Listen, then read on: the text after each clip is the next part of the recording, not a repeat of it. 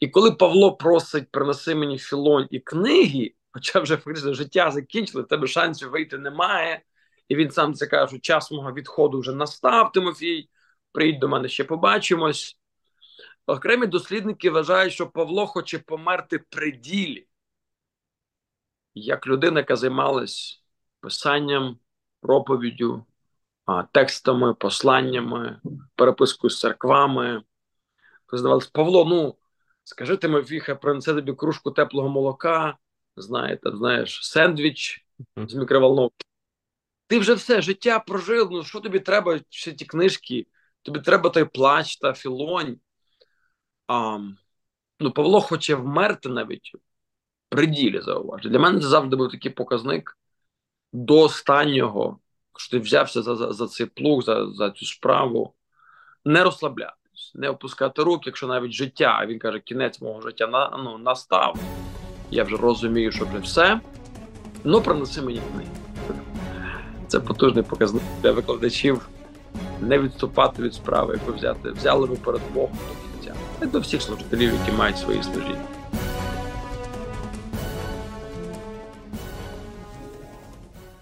Друзі, всім привіт! Е, з вами знову Михайло Бакумов, і це Розумна Віра подкаст. І сьогодні у нас новий цікавий подкаст. З нами Андрій Хуторчук, який є е, викладачом богословських дисциплін, і він дуже активний викладач з дуже різних дисциплін, і можна тільки дивуватися, як можна стільки всього знати та викладати. Андрію, радий тебе бачити. Вітаю, друзі! Радий також бути гостем вперше в такому відомому апологетичному суспільстві. Ну, про відоме це трошки перебільшення, але для нас честь також приймати в стінах віртуальних, так сказати багато де чув, от якраз е, про твій подкаст, сорі, що перебив. А, Так що відомість є. Е, ну, слава Богу, е, це значить, що вплив є. Е, давай отак почнемо з трошки загальних питань. От, взагалі, от чим ти займаєшся, і і який твій так головний профіль, гаузь того, чим ти що є твоєю сферою діяльності? А, Хороше питання. Я зазвичай відповідаю так, що моя ціль це академічна освіта для церков, скажімо так. І ем, не стільки, можливо, моя ціль головна праця зі студентами, там, бакалаврами, магістрами, хоча це дуже багато займає мого часу, а скоріше, моя ціль привнесення більших глибших біблійних знань на церковному рівні. Тобто для людей, які ніколи, можливо, в семінарі не поїдуть, але хотіли би щось дізнатись більше, ніж рівень церковної проповіді. Тому я займався багато і займаюся організацією різних прицерковних проєктів, саме освітніх, навчання проповідницьких програм різних, ем, скажімо так, ази віри, така така собі катехизація народу Божого, як колись казали. Ну і моя спеціальність по семінаріям, по інститутам біблійним це викладання старого заповіту і гомілетики. У мене два профілі є таких, де я фактично рухаюсь постійно. Маю декілька класів предметів по старому заповіту, і ам, в даний момент я проживаю в США. Працюю в International Bible Seminary, така славянська семінарія, одна з найбільших, напевно, в США зараз. Маємо 25 груп в 10 штатах Америки, і ми фактично маємо борд, де я веду а, така preacher тренінг програм для проповідників. Програма, яка має мету підготувати якомога більше в помісних церквах саме проповідників і тих, хто служить викладанням, скажімо, дітям, підліткам, молоді. Тобто, це така моя коротка зараз діяльність. Тобто, я я являюсь деканом цієї програми в семінарії IBS. А, Ну і в Україні до цього займаюся фактично подібними речами. Угу. І тобто я так розумію, що це у, у ІБС у неї, мабуть, немає такого якогось одного місця, так? Тобто ти постійно їздиш по різним штатам, викладаєш? Так, в неї головний офіс це Сіетл, але а, групи ми маємо в різних штатах, тому що семінарія вона ну, має потребу в цьому, тому що є запит. А люди живуть наші, знаєш, особливо зараз, в часи війни, в дуже багатьох регіонах США. І фактично, ну, внутрішня інфраструктура вона сприяє тому, щоб можна було відкривати групи.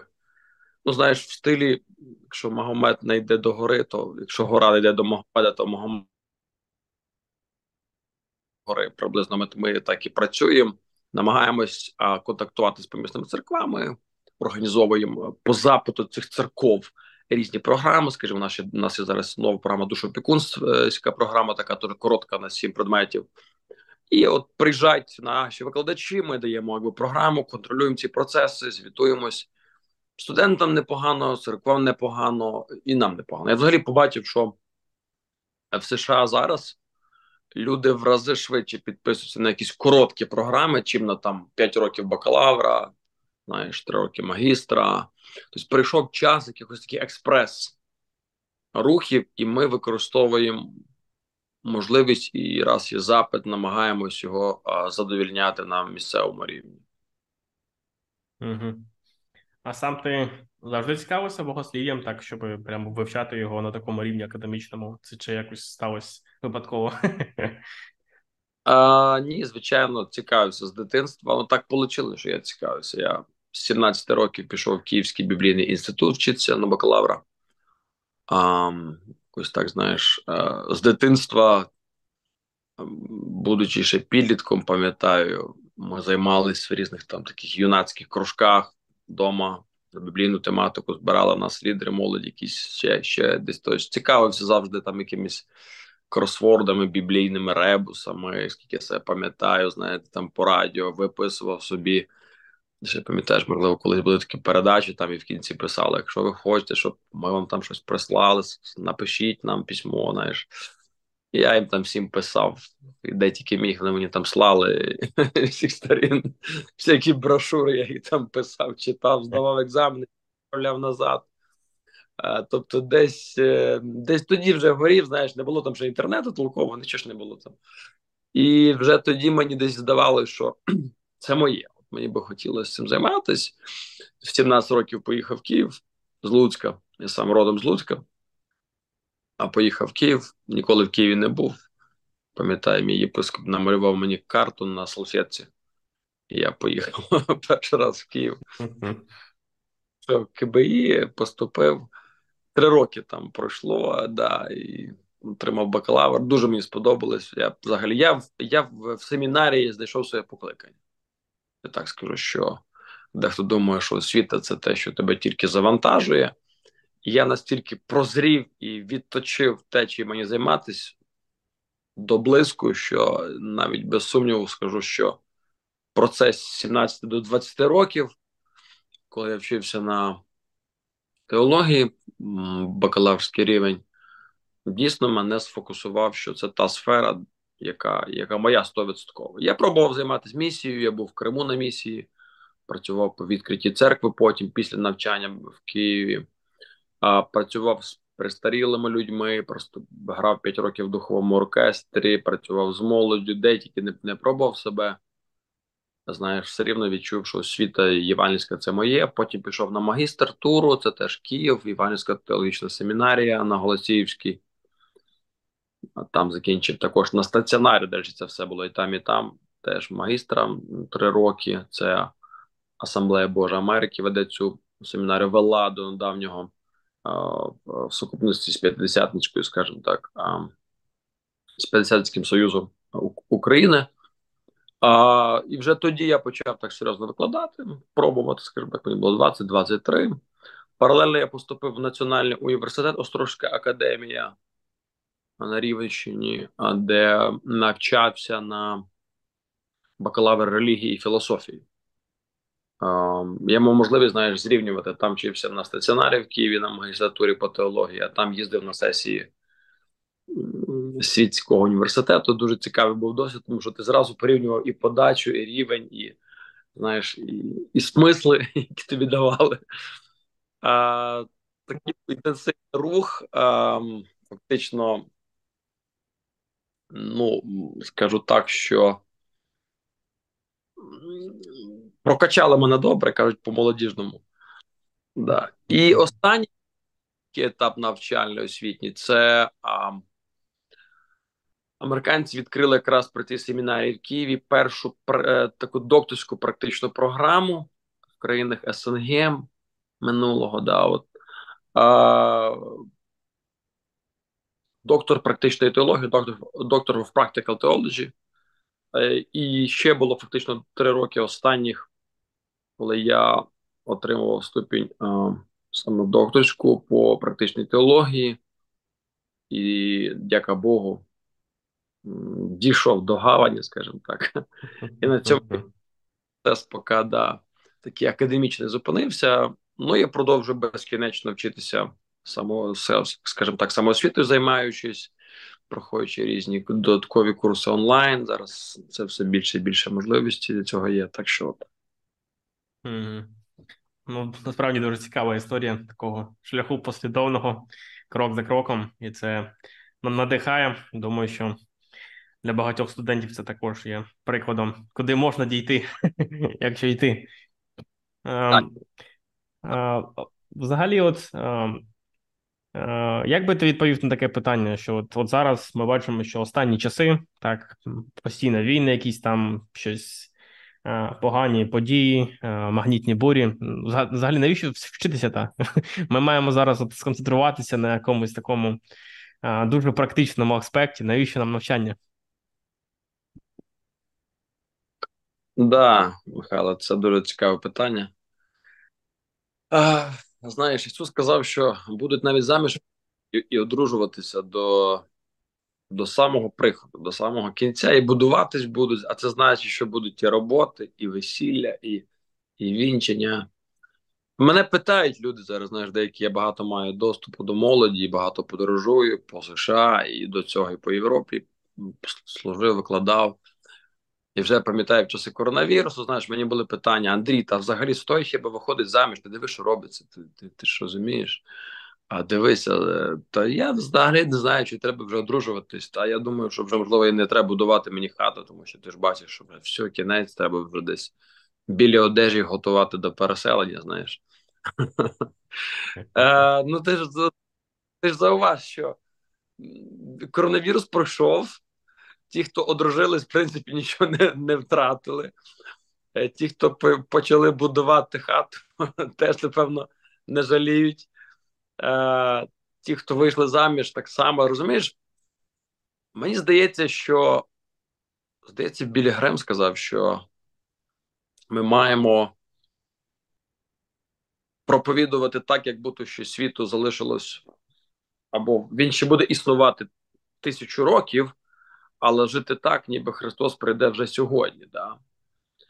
А, Я переконаний в тому, що якщо навіть світу залишилося три дні чи, чи три роки, а чому сьогодні мені переставати служити, розвиватись, рости, вчитись, будувати сім'ї? Якщо навіть одну людину я зумію ще здобути через ці всі інструменти, скажімо так, якщо навіть дві людини, якщо я на когось повпливаю їхній світогляд направлю в сторону християнства, Біблії, Бога, і зроблю це набагато ефективніше, ніж якби я не вчився. Я не знаю, які бувають логічні причини перестати цим займатися. Звичайно, є люди, які Бог кличе без освіти працювати в своєму, скажімо так, в своїй ланці, в своєму кругу для свого роду людей, для своєї групи людей. І я тільки за, якщо Бог вас кличе, і у вас все працює, і і люди каються, і ви ростете, і люди ростуть, і пізнання Бога у вас, скажімо так, е, не не зупиняється. Окей, нічого не міняйте, все працює, все супер. Ну я помітив, що я можу набагато більше зробити із освітою, ніж без. Мій особистий досвід. Я можу мати доступ до набагато більшої кількості людей, ніж без цього. Це як знаєш намагатися. Я пам'ятаю, в мене була була бабця в селі колись, і вона, знаєш, можливо, ти пам'ятаєш, прала одежу на такий, така була доска, похожа на кусок шиферу, і там терла об неї таким рижим куском мила, якусь там одежину і і відбувався процес прання. У, уяви собі, що мої бабці привезли пральну машинку Bosch, яка сама це все робить в рази краще, швидше і більше по об'єму.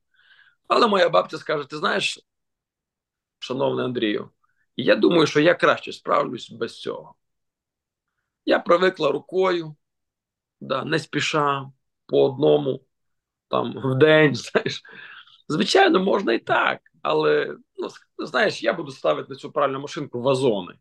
Ну, Дорога річ, мало лі що десь поламаю, буду я її використовувати не за призначенням.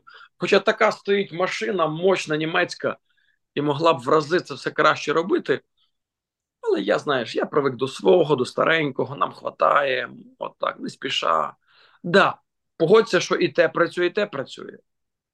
Але ж сьогодні ми маємо інструменти, ми маємо дивитися тобою медіа. Я вважаю, що медіа один з потужних ресурсів, які теж в сукупності з освітою можна використовувати по охопленню людей, як не знаю, в середньовіччі монастирі чи якісь перші університети, і то, напевно, не не охоплять стільки людей, як ми можемо сьогодні робити, використовуючи сучасні інструменти, в тому числі освіту. Тому я думаю, що варто варто продовжувати, варто працювати, варто боротись. Навіть якщо світу лишилось недовго, ми маємо, скажімо так, померти в приділі. А дехто з дослідників вважає, що коли Павло просить в Тимофія, принеси мені, вже відсидить в'язниці, філонь і книги, кожен, ти, ти, ти пам'ятаєш в Тимофії, він пише. А чому він просить принести саме філонь, якщо дивитись там в оригіналі? Дехто вважає, що це не просто та, той плащ, в, який, в якому він спав. А філоні часто древні люди працювали, як, скажімо так, бо ж було холодно, там опалення не було. Досить часто а, древні книжники, фарисеї, вони накриваючись робили переписи книг, робили переклади біблійних, скажімо так, окремих ну, текстів, да, скажімо так, і інших текстів. І коли Павло просить принеси мені філонь і книги, хоча вже фактично життя закінчили, тебе шансів вийти немає. І він сам це каже, що час мого відходу вже настав, Тимофій, приїдь до мене ще побачимось. Окремі дослідники вважають, що Павло хоче померти при ділі, як людина, яка займалась писанням проповіддю, текстами, посланнями, перепискою з церквами. Здавалося, Павло, ну скажи Тимофій, хай принесе тобі кружку теплого молока, знаєте, знаєш, сендвіч з мікроволновки. Ти вже все життя прожив. Ну що тобі треба ще ті книжки? Тобі треба той плач та філонь. А, Ну, Павло хоче вмерти навіть при ділі, зауважу. Для мене це завжди був такий показник до останнього, що ти взявся за за, за цей плуг, за за цю справу, не розслаблятись, не опускати рук, якщо навіть життя, а він каже, кінець мого життя на, ну, настав. Я вже розумію, що вже все. Ну, принеси мені книги. Це потужний показник для викладачів. Не відступати від справи, яку взяти, взяли ви перед Богом до кінця. І до всіх служителів, які мають свої служіння. Дякую. Дуже потужна історія насправді. І якщо подивитися там на життя так багатьох людей, там так і Лютер, так і, наприклад, там Бонгефер, який також читав книги в'язниці в очікуванні смерті, то це також говорить про те, що люди, які от дійсно поглинені в слово Боже, в писання, в дослідження, вони так залишаються постійно в такому процесі активному, бо це щось дуже важливо, що вони бачать я не знаю, чи поділяєш ти цю думку, але деякі кажуть богослови, що в принципі та е, ми бачимо в майбутньому теж деякий прогрес. Тобто, якщо в раю там в Едемі був просто сад, то в откровенні вже ми бачимо місто, тобто є якийсь прогрес. І ті знання, які ми сьогодні накоплюємо, вони також не є безсенсовними. Тобто, це не просто, що ми там сьогодні щось читаємо, пізнаємо, а потім це все було марно, і на небесах це там вже який нулячий з чистого листа, щось такого то я думаю, що це має сенс навіть і в цьому аспекті також. Е, бачиш, ем, освіта вона має вона має стратегічний вплив на церкву, тобто не миттєвий, але такий, знаєш, криголамний і згодом. От є служіння, які ми робимо, і ми бачимо, скажімо, провели там дитячий кемп. І ми бачимо в якійсь мірі дуже швидко, або там, я не знаю, заспівали музичне служіння, якийсь результат, да, о, клас, ідея працює хорошо. Освіта це такі, знаєш, фундаментальні речі, які ти закладаєш там глибоко в землю, і потім їх землею там присипав, все, знаєш, фундаменту не видно.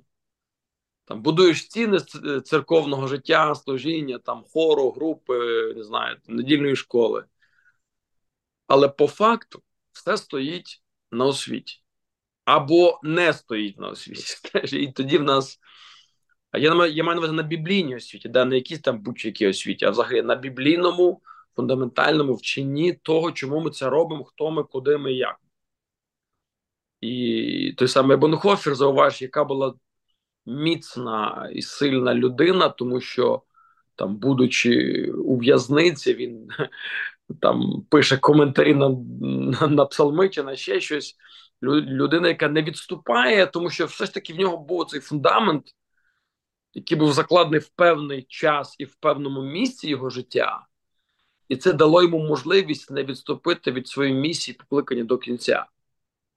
Ну, багато з нас, напевно, вже в такому такому стані життя.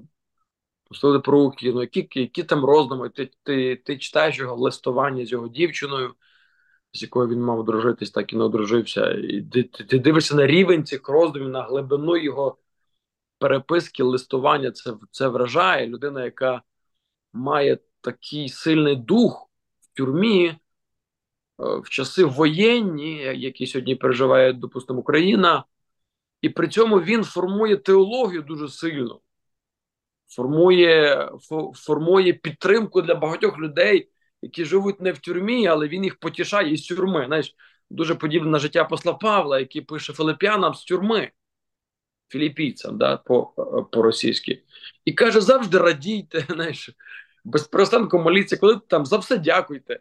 Коли ти читаєш ці слова зараз, якби там десь, можливо, з Макдональдса там чи з піцерії, знаєш, каву п'єш, п'єш, то це окей.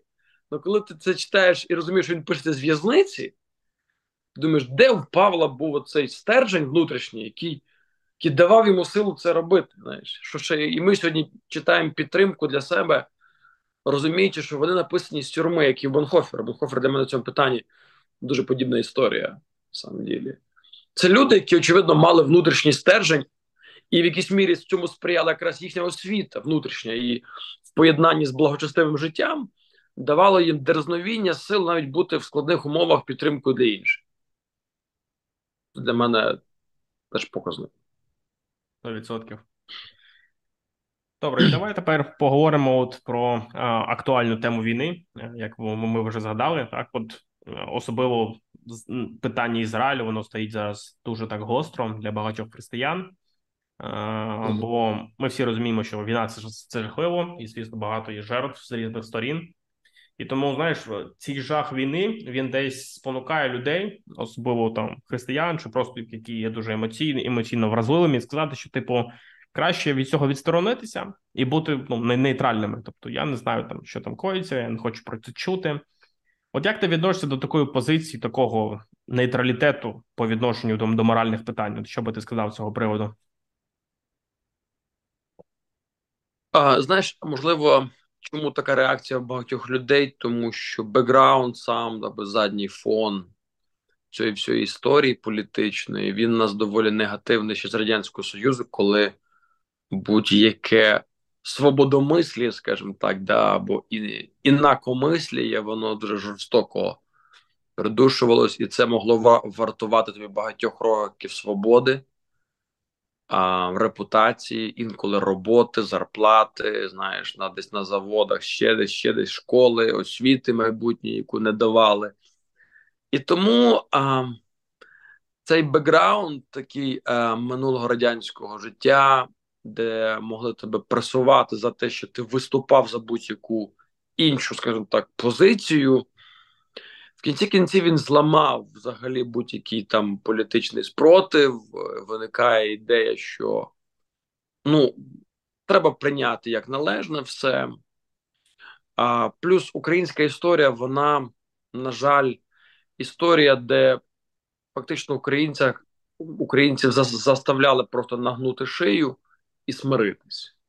Це кріпатництво, знаєш, це така ідея, що ну ладно, перетерпимо, ладно, хай вже б'ють, ладно, хай вже хай вже як є, і оці всі навіть наші поетичні ці всі речі, скажімо, чи Шевченка, чи Українки, чи Франка, чи інших письменників, поетів, вони якраз відображають оцей дух. Ну, будемо терпіти, будемо боротись, ну окей, нас не зламають. Навіть зауваж, наш гімн ще не вмерла Україна. Він все ж таки відображає цю ідею, що ми всю історію були готові терпіти, були готові гнути шию і смирятись з тим станом речей, які є. І тому, можливо, оця е, сучасна ідея моя хата з краю, сховаю голову в пісок, пересидимо, перетерпимо. Вона є нічим іншим, як просто продовженням е, історії, яка у нас вже була. Звичайно, мені здається, що українська політична позиція вона тільки-тільки зараз народжується. Нормальна така, я маю на увазі національного рівня, не якогось там, знаєш, периферійного, десь там декількох людей. Звичайно, ця вся позиція вона була у багатьох людей на протягом історії України. Але як нація, як самоусвідомлення, як як відрізання пуповини на кінець і початок життя України як суверенної, незалежної ні від кого держави. І це не тільки моя думка, я чую її вже останнім часом багато від кого вона тільки-тільки фактично зароджується. Ми раптом зрозуміли, що нам потрібна своя мова на багато кращому і вищому рівні, ніж ми це думали. Нам потрібна своя держава, нам потрібні свої кордони, свої всі люди від сходу до заходу. Навіть заміть мені один чоловік сказав, що не треба говорити Західна Україна і Східна Україна сьогодні. Так вже не можна говорити. Вже треба говорити західна частина України і східна частина України. Знаєш, навіть саме усвідомлення, що ми всі одна нація, і нам раптом важливо, е, чи ми взяли Роботіно чи Авдіївку. Хоча знаєш, хтось можливо раніше і не знав цих назв навіть там. Чи Кліщівка ще наша, чи ще не наша, знаєш. Ну, знаєш, колись для нас абсолютно все рівно там де та Кліщівка, чи там де та Коломия на на заході для тих, хто живе на сході. Знаєш, ну сьогодні ми раптом всі вболіваємо за якесь там село, яке, знаєш, взагалі там на карті не видно, і там десь ворони розвертались, вибач, на краю світу. А, і Думаєш, Боже, ну чому ми сьогодні раптом всі проснулись? І кажемо, ні, це теж важливо. Авдіївка важлива, Коломия важлива, Ужгород важливий, Бахмут важливий, не знаю, там Буча важлива. А де ми були раніше? Ти розумієш, поки грім не вдарить, як то кажуть в Україні, піп не перехреститься. А, І ми раптом зрозуміли, що оця пуповина з кров'ю, з болью, вона перерізається тільки зараз. І я думаю, що ми не будемо вже бачити минулої України, як як ми це бачили до цього. Україна народиться, а, Україна переосмислить точно і вже це робить саму себе. Відбувається жорстока, серйозна, кровава, болюча тра- трансформація і і переосмислення хто ми. Я думаю, що фактично ми бачимо, як народжується нація. А це завжди буває з болями, з криками і, і з кров'ю. Угу. Так, це правда. Да. Як як би ти от е, сказав би, чи мають християни вони займати якусь позицію стосовно війни? Тобто, скажімо, коли ми кажемо там чи про Україну, чи про Ізраїль, так що от Ізраїль він зараз захищається, але при цьому ми розуміємо, що війна вона приносить багато жертв, навіть може невинних. Так люди, люди можуть бути вбиті через якісь різні фактори. І для деяких християн це говорить про те, що ну ми в принципі не можемо якусь сторону підтримувати, бо в будь-якому разі є якісь жертви, і ми, як християни, маємо любити там всіх людей. То як ви що ти думаєш з цього приводу? Чи мають християни займати якусь позицію? Знаєш, якби наш Бог був тільки Бог любові, ми би це можливо могли би якось ем, пояснити більш простіше. для себе. Но наш Бог ще є одночасно Богом справедливості зауваж. А, і Богом правди. Бог не сказав, що я тільки любов. Сказав, що я є правда. В другому тексті він каже, що мені належить помста, я віддам. А, І ми не звикли говорити про Бога, який мстить. От Я не чую наразу проповідей про Бога, яким займається помстою в нашому житті, знаєш. А ми звикли говорити про Бога, який милує, про Бога, який любить, про Бога, який приймає. Ну мені здається, ми в такому випадку десь е, не до кінця розуміємо а, всю повноту Божої природи.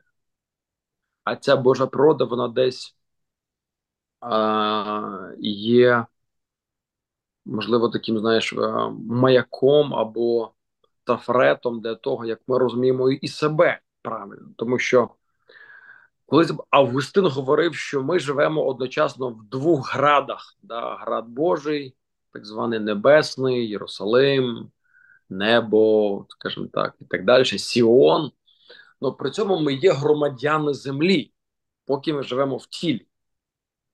І все ж таки нам важливо, якою мовою ми чомусь говоримо: валюта, кордони, паспорт. Ми читаємо книги відповідною мовою, слухаємо від відповідних людей. Як не крути, знаєш, ми не можемо говорити, що ми тільки зараз живемо небом. Знаєш, нам не треба не голосувати на виборах, нам не не, не важливо, куди мої діти в яку школу ходять. По факту, нам це все важливо. І ми все ж таки розуміємо, що моя позиція впливає на в сукупності на те, де формуються мої діти, де живуть мої внуки, або де будуть вони жити. І той, той же самий Августин говорив, що да, Бог любить, Бог діє, но Бог ходить по землі нашими ногами, казав він. Бог обнімає світ нашими руками. Або не обнімає, коли ми цього не робимо. Тому я за позицію, яка має бути доволі збалансована.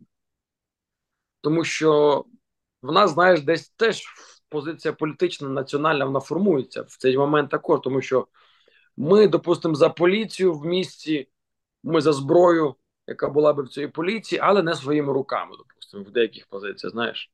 Ми за порядок, ми за стабільність, ми подаємо в суд, коли є якийсь безлад, або нас хтось в бізнесі обманув і вимагаємо справедливості. Ну, як це так? Мене несправедливо там обманули, мій бізнес забрали або хотіли забрати. Я подаю в державний суд, щоб розібрали, щоб оправдали правильного. Да? Справедливість була, скажімо так, відновлена. І от коли ми доходимо до політичних моментів, ми теж маємо розуміти, що десь позиція така ж. Звичайно, питання зброї сьогодні виникає, питання війни, воно теж для багатьох із нас свіже, нове. Тому що в нас не було досвіду в Україні, коли ми захищали незалежність держави. Я думаю, що це вперше для багатьох українців, навіть служителів, церков, осмислити, що якщо ми не захистимо незалежність, то держави не буде. Тобто раніше в нас там що було? Багатьох людей там могли десь там минулі часи відправляти там на якісь військові дії, десь там в інші країни, не зрозуміло навіщо там, десь в якийсь В'єтнам, там Афганістан, знаєш, це одне. Ти їдеш в іншу державу, яка не твоя для е, відстоювання якихось політичних інтересів окремих людей. Я, наприклад, особисто проти таких речей, да. Але тут ситуація, коли вперше потрібно захистити незалежність держав, в якій ти живеш. І цей досвід для ну, для українців перший. Тобто в нас до цього не було такої, такої, скажімо так, ситуації, коли якщо не захистимо, то кінець держави. І от тут, тут вже тут для кожного треба питання собі задати. Так. Я взагалі за те, щоб була хоча б держава в нас, чи мені все рівно в деяких є така позиція. Неважливо, під чиїм, скажімо так, будемо ковпаком ми жити. Неважливо, які у нас будуть кордони. Головне підняти руки, коли у тебе прийшли. і сказати: Господь царствує, я буду далі служити Богу, проповідувати, молитись, але можливо вже під іншим прапором і в іншій державі. Якщо в когось така позиція, окей, але ви маєте зрозуміти, що далеко не у всіх така позиція. Я думаю, в більшості не така позиція. І в більшості все ж таки, що а, Бог дав нам місце під сонцем, Бог нам визначив, каже книга дій апостолів, кордони нашого тимчасового замешкання. І Бог визначив ці межі, там таке написано межі. Бог не сказав, ви будете жити де попало. Бог визначив межі, Бог створив українську націю, державу. І я вірю, що Бог теж має ціль, аби на цій мові прославлялося його ім'я у Вселенні. А щоб ця мова могла право виражати свою, скажімо так, ідентичність, їй потрібні межі. І ці межі мають бути якимось захищені. Пам'ятаєш історію з Єздрою і з Наємією? Приїжджає Єздра після Вавилонського полону для відновлення держави Ізраїль. Фактично, вони були в полоні. Потім цар Кір дає можливість відновити державність, почати збиратись там, де вони жили. Тобто він їм дозволяє вернутися на свою територію, де вони формувалися. І Єздра приїжджає, проповідує Євангеліє, скажімо так, по-нашому, проповідує закон, Тору, приводить з собою левитів, вони відновлюють храм, там Заровавель перед цим приїжджає. Але зауваж, є ворогів маса з боку. І вони противляться єврейській самоідентичності. Вони починають противитись, там листи писати ворогам, царям, політичним, скажімо так, е, персонам, що зупиніть це все діло. Нам не треба цих євреїв, до речі, на їхній території. Просто вони вернулись в полон. І що робить Бог? Він фактично дає, я вірю, от таке побудження для іншої людини, для Неємі, який був політиком при царі Артаксерксі. І а Неємія збирає фінанси, збирає людей, і вони приїжджають вже як політики і відбудовують місто, аби захистити єврейську самоідентичність, щоб Єздра мав можливість і час, і спокій від цих зовнішніх ворогів продовжувати формувати єврейство, вчити закон і Тори, да, вчити Тору для місцевого населення. Тобто, якби не Неємія своїми стінами і мурами, які вони побудують, відстроюючи Єрусалим, досить швидко Єздер нічого не не, не вийшло. Ну, якби була тільки був тільки, скажімо так, Єрусалим, були тільки, скажімо так, мури, було тільки місто. Те, що робить Єздра, теж дуже швидко б закінчилось. Або якби було тільки місто, але не було Єздри і закону, і єврейської самоідентичності, і усвідомлення, хто ми, стіни теж мало що значили. Тому Богу потрібні і єздри, Богу потрібні і неємії, Богу потрібні і священники і політики. Одні будують місто, а одні вчать тори, є вчителями, є фактично провідниками самоідентичності єврейськості, скажімо, в даному випадку у них. У нас та сама історія. Я вірю, що є люди, яким потрібно писати книги, яким потрібно вчити, а є люди, яким потрібно займатися політикою. Політика це непогане слово, просто воно в нас стало, знаєш, таким трошки нарицательним по-російськи скажу. А, Поліс це це місто, це населення, це люди в грецькій, да, скажімо так, е, ідентичності в лексиці. І політика це ми з вами. Політика це не хтось десь там на краю світу, це ми з вами. І те, яка є моя позиція, така і політика. Якщо вона буде активна, а через призму Біблії і Писання вона мала би бути активна, і вона мала би бути христоцентрична і богоцентрична в суспільстві, то і суспільство би мінялось. А коли я десь ховаюсь в нору, думаю, що я маю, знаєш, там десь раз в тиждень зійтись в церкву, поспівати для само, для таких, як я, для для самих себе. Такі, знаєш, не не церква, а закритий корпоратив, вибач, закритий акваріум. То й така буде політика. А як ми хочемо? Ми хочемо, щоб було прекрасне суспільство, процвітаюча держава, робочі місця, не знаю, там гарна, нормальна політична атмосфера. Но а, при цьому ми десь хочемо сховати голову в пісок. Так Так не вийде. І я вірю, що Богу потрібні і є і Неємі, і в Україні також. Угу. Амінь. Е, твої слова в вухах багатьох людей. Я дійсно теж дуже часто чую цю ідею, що та яка різниця, в принципі, яка країна буде, це їх там е, всі брудні питання, вони там вирішать, а ми все рівно жили, як жили. Але як дуже е, часто підкреслює Френк Турик, так що якщо подивитися там на Корею, то різні її частини в одній частині можна проповідати Євангелія і жити, в іншій не можна проповідати Євангелія і навіть адекватно жити, так і да. я як сам людина з Донецьку, то я знаю, що не можна проповідати Євангелія в Донецьку, просто так це дуже складно, і не... тому це питання воно дуже дуже важливе. Від нього залежить не тільки наше життя загалом, а ще й Євангеліє, ще чи зможемо взагалі бути християнами. Абсолютно, абсолютно так. Абсолютно. А, навіть якщо подивитись на американську незалежність, да, от скільки ну, мільйони проєктів, які Америка в ділі Божому зуміла допомогти профінансувати, навіть пославши своїх людей в наші країни Європи, Східної Європи. А чому це взагалі було можливим? Навіть я продукт, тому що я вчився в семінарії в Києві, яка фінансувала США, знаєш, і я фактично є плодом праці а, фінансів, які приходили і приходять в багато наших проєктів українських і інших держав саме звідси. Але подивитись, да, американці теж свою незалежність виборювали кров'ю і, і слізьми. А, був час, коли Англія не хотіла, аби була якась там незалежна держава, яка там від неї попливла на кораблях, і тут раптом почала так сильно процвітати. І, і скільки було війн, зауваж, війн, як і зовнішніх за тебе зупинити, не дозволити, так і потім внутрішніх, там работоргівля, історія півдня і півночі Америки.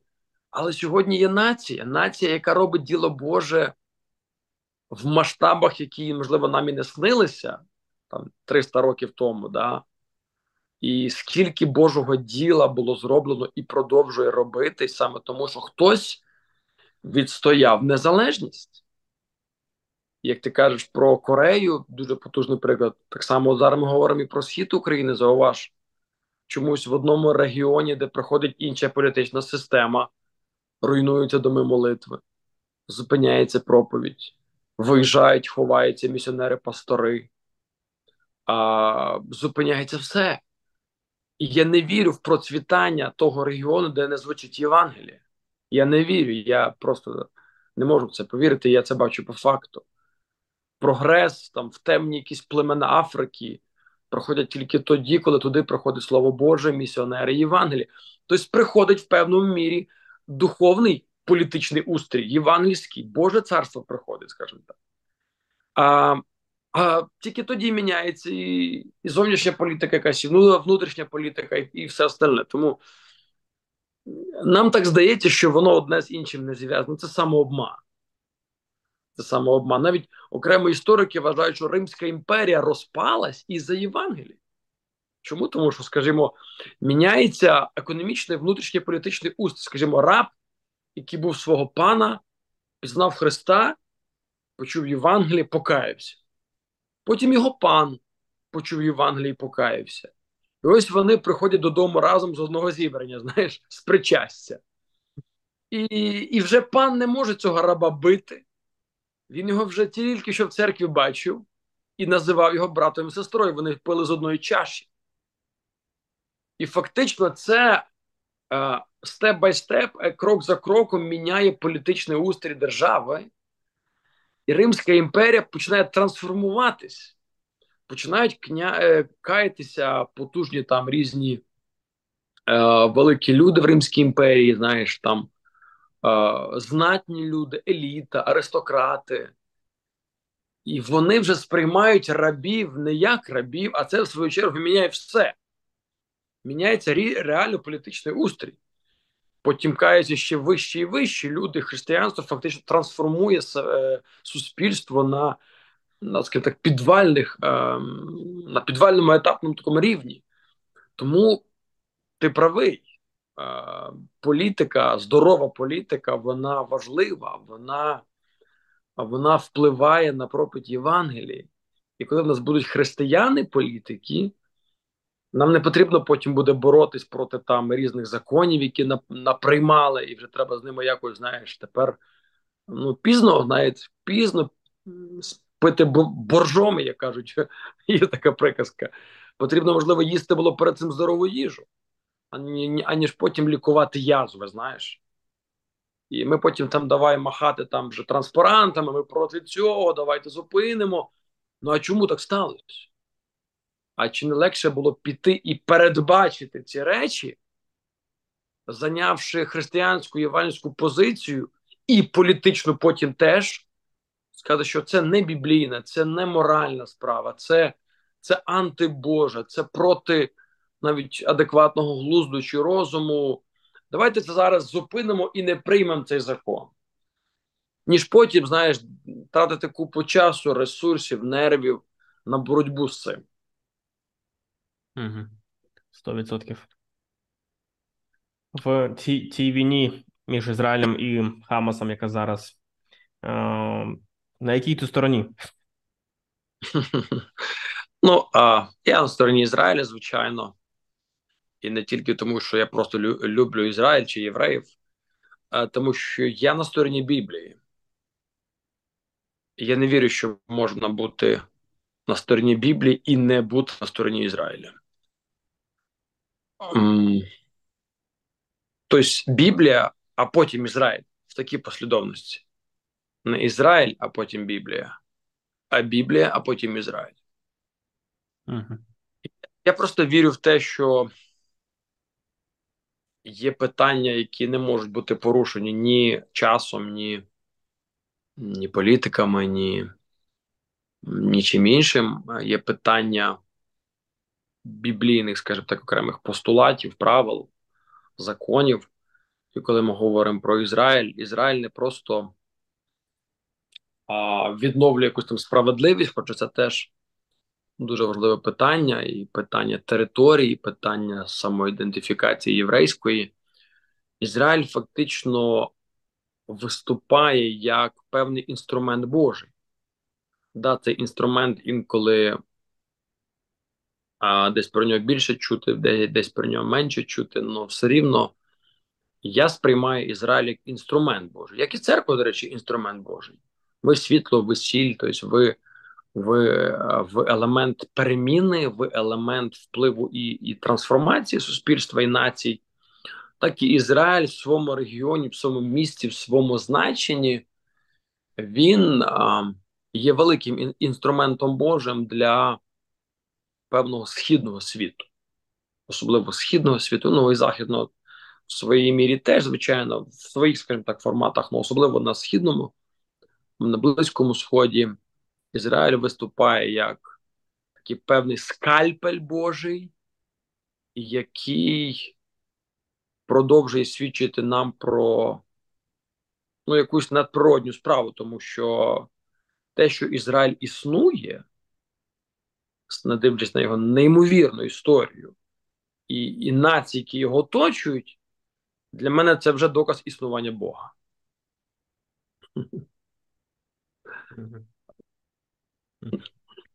Дякую тобі за а, твої відповіді. А, і таке, мабуть, останнє питання: які би можливо книжки чи ресурси ти міг би порекомендувати тим, хто хотів би почати свій шлях також богослів'я або біблійне вивчення? Угу. Ти знаєш, Михайло, я захопився богослів'ям, ти ти не повіриш через біографії людей Божих. Я й досі люблю дуже біографії. Я дуже багато їх читаю. Буквально зараз я читаю біографію Жана Кальвіна, е, читаю біографію а, навіть Оруела. Що цікаво, де Жан Кальвін, де Орвал. Ну, знаєш, Орвал теж з його 1984 зараз актуальний як ніколи. А, Колись я прочитав біографію Чарльза Сперджена, відомого англійського пастора баптистського. І він мене десь підштовхнув до до служіння. А іменно ця біографія. Мені так подобалось читати ці описи цього пробудження в Лондоні, цей Tabernacle Church. Це як його дружина займалася цим тиражуванням його проповідей по селам Англії, як він там серйозно готувався до проповідей, які в нього були книги, яка була була домашня бібліотека. Я читав це з позиції десь там Англія і Україна. Коли в нас буде такого рівня проповідники, знаєш, от єпископи, там диякони. Те, що Спержин казав, що там великі проповідники не появляться до тої пори, поки не появляться талановиті богослови. Думаю, о, да, Боже, коли нас це буде. А потім знаєш, мені мені така думка: так сприяй цьому, працюй над це сам.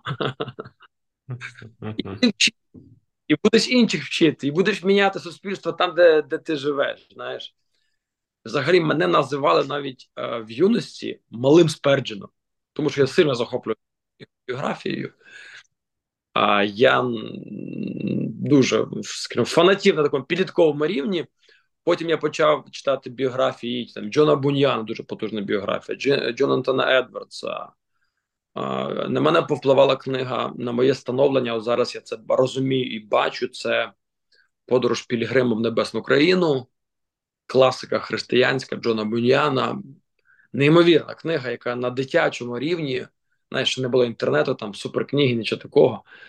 Я я читав, пам'ятаю, подорож Пілігрима в коміксах, потім так читав, і воно десь дуже сильно мене підштовхнуло. Я читав книгу Сповідь блаженого Августина, одна із класичних книг християнських, які теж на мене дуже сильно вплинули і десь направили мене на а, захоплення людьми Божими і Богом одночасно через них, знаєш.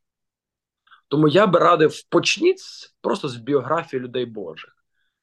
Почніть з такого легшого для вас, якщо ви взагалі не цікавились теологією. Ем, я прочитав масу біографій, масу біографій Білі Грема, Муді, там Мюллера, який працював з сиротами в Англії. Да. Я читав біографії навіть світських людей, але які були дотичні до людей Божих. А Пізніше я перейшов просто на людей там там Хемінгуея, Ремарка, Августина, там, ну кого я тільки не, не читав. І десь на, на певному етапі воно мене допом... воно мені допомогло стати людиною, яка хотіла б так само, знаєш так. А чому б не я? А чому б я не продовжив би цю лінію, хоча б десь на якомусь локальному рівні свою нішу не зайняти і не залишити слід в історії теології, в історії богослів'я на тому місцевому рівні України, де я є. Окей, там в Англії це круто, там там в Франції Кальвін це круто, там в Швейцарії, там в Чехії Янгус це круто. Там Лютер в Німеччині це круто. А в Україні хто, знаєш? І я подумав, що а чому б мені цим не зайнятися? І фактично я почав це робити. І я побачив, що це дійсно воля Божа, це Боже покликання, це Божа місія для мене. Там, де я є, з тим, що я маю, робити те, що я можу. Оце моє гасло. Там, де я є, з тим, що я маю, робити те, що я можу. От до одного мужа Божого Бог сказав: роби те, що може рука твоя. Можеш записати подкаст, Файлом записав, і це велике діло Боже. Можеш написати статтю, напиши статтю, можеш е, записати відео для Ютубу про Євангелію, про Бога, про правду, про про Ізраїль, я не знаю там про про Україну, про про Воскресіння з мертвих, про Біблію. Зроби це. І це буде маленька капля, тих п'ять хлібів і дві рибки, які Бог примножить. Я вірю, зробить свій плід, але це буде потім. Тому читайте біографії, хороші біографії, будьте в колі людей, які би задавали вам хороші питання. Ми пам'ятаю, на такому студентському рівні збиралися такими групками братів. У нас був такий клуб, книжник. Ми пили каву, читали там біографію Клайва Льюіса, допустимо задавали одне одному питання під час е, того, як пили каву, і читали разом книги. І на такому етапі це теж мене формувало як майбутнього богослова, людина, яка займається теологією. А, Формуйте людей біля себе, ваших однодумців, збирайте, і хай це буде 2, 3, 4 людини. Але зберіться разом, випийте кави і прочитайте один розділ, допустимо, я не знаю, там наставлення в християнській вірі Жанна Кальвіна. Один розділ. Поставте одному по одному питанню з цього розділу, і у вас виникне фактично вже перша дискусія, допоможе вам один одному дивитись ширше, дивитись глибше на життя, на себе, на Бога. Так і формується на перших кроках богослів'я і богослівські рухи, богослівські школи. Угу. Дякую тобі дуже, Андрію. Е, насправді, мабуть, ти перший, хто порекомендував читати біографії, починати з них. Але але це це дійсно працює, бо на мене ті ж теж, коли я читаю біографії, вони дуже впливові. і Ти буваєш там, думаєш потім тижнями про те, що прочитав, про цю особистість. Так. Я думаю, нам, Михайло, треба видати біографію Бонхофера. Я знаю, що вона є на англійській мові а, для наших людей, тому що одна вже вийшла, от Еріка Метаскеса, але треба ще одну видати. Так що давай працюй над цим. Я знаю, ти маєш ресурси, можливість. Ми поможемо, якщо треба. Ну, ми над цим над, над цим працюємо, тому дасть Бог щось і побачимо в майбутньому. Добре, дякую тобі, Андрію, за цей за твій час. Сподіваюсь, твоє гасло також стане гаслом для інших людей, які зацікавлені в розвитку України, богослів'я і взагалі просто християнського життя в нашому суспільстві. Хай Бог тебе благословить. Сподіваюсь, це наша не остання зустріч. Дякую, Михайло, за а, твою працю. Благословін для твоїх гостей, для тебе, твоєї праці, подкастів, медіаслужіння. Я дуже багато сам дивлюсь, чи читаю і а, вже десятки разів скидав лінк на твій канал. Так що благословінь вашій праці, воно не даремно, воно має свій свій плід точно. Дуже дякую за підтримку. Це цінно. Тепер я знаю, завдяки кому росте канал.